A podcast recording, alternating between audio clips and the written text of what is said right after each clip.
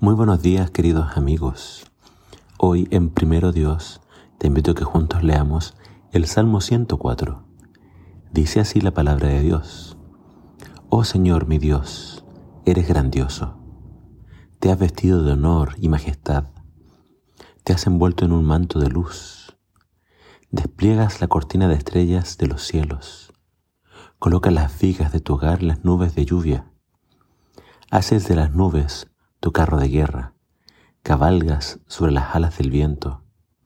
Los vientos son tus mensajeros, las llamas de fuego tus sirvientes. Colocaste el mundo sobre sus cimientos, así jamás se removerá.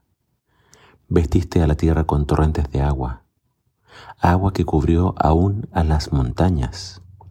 A tu orden el agua huyó, al sonido de tu trueno salió corriendo. Las montañas se elevaron y los valles se hundieron hasta el nivel que tú decretaste.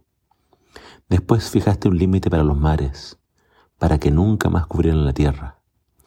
Tú haces que los manantiales viertan agua en los barrancos, para que los arroyos broten con fuerza y desciendan desde las montañas. Proveen agua a todos los animales, y los burros salvajes hacen su sed. Las aves hacen sus nidos junto a los arroyos y cantan entre las ramas de los árboles. Desde tu hogar celestial envías lluvia sobre las montañas y colmas la tierra con el fruto de tus obras. Hace crecer el pasto para los animales y las plantas para el uso de la gente. Les permites producir alimento con el fruto de la tierra, vino para que se alegren, aceite de oliva para aliviarles la piel y pan para que se fortalezcan. Los árboles del Señor están bien cuidados los ceros del Líbano que plantó. Allí hacen sus nidos las aves y en los cipreses las cigüeñas hacen su hogar. En lo alto de las montañas viven las cabras salvajes y las rocas forman un refugio para los zamanes. Creaste la luna para que marcara las estaciones y el sol sabe cuándo ponerse. Envía la oscuridad y se hace de noche, la hora en que merodean los animales del bosque.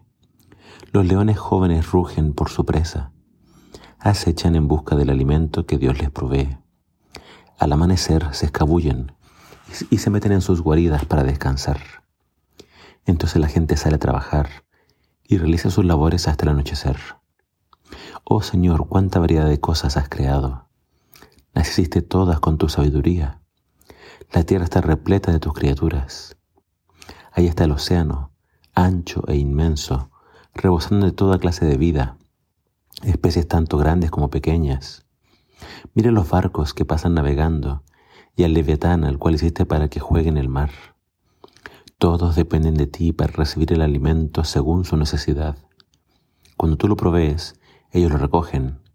Abres tu mano para alimentarlos y quedan sumamente satisfechos.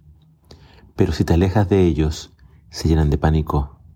Cuando les quitas el aliento, mueren y vuelven otra vez al polvo. Cuando les das tu aliento se genera la vida y renuevas la faz de la tierra. Que la gloria del Señor continúe para siempre. El Señor se deleita en todo lo que ha creado.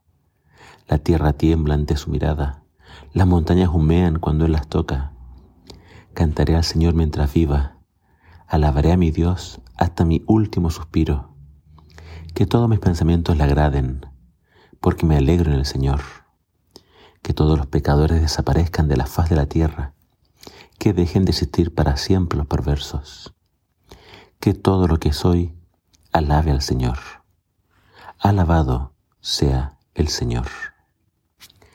Este salmo está casi enteramente dedicado a la creación de Dios. El salmista no deja de hablarnos de todas las cosas que Dios ha creado habla de Dios y lo, presenta de forma poética como cabalgando sobre las nubes y a los ángeles los presenta como llamas de fuego. Pero aunque el salmista habla de la creación y habla de cómo Dios ha creado todo y todo funciona perfectamente como Él lo decretó, el salmista termina hablando acerca de la experiencia de nosotros, del ser humano, porque el ser humano tiene la libertad de elegir si alaba o no alaba a Dios. El samista elige, yo quiero alabar a Dios toda mi vida. Yo quiero que todos mis pensamientos sean de agrado para Él. Pero también eh, el samista habla de los pecadores. Él pide que desaparezcan. Dios es el creador y Dios es el sustentador. Él da alimento a las aves, Él da alimento a los animales salvajes. Pero también Dios dice acá, puede retirar su mano, puede alejarse.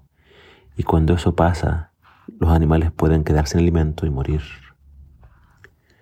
El samista se enfoca entonces en Dios como creador y como sustentador un Dios real que nos creó, un Dios también que nos creó con sentido moral de lo bueno y lo malo, un Dios que nos dejó también su ley para que la obedezcamos, un Dios que nos creó y nos dice cómo debemos vivir.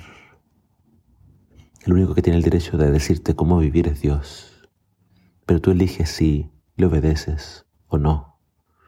Tú eliges si decides vivir una vida justa o una vida centrada solo en ti mismo, lejos de Dios.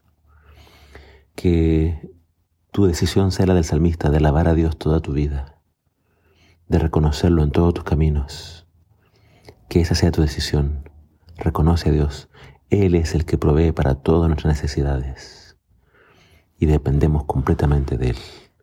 Alaba hoy al Señor. Piensa en Él. Que el Señor te bendiga.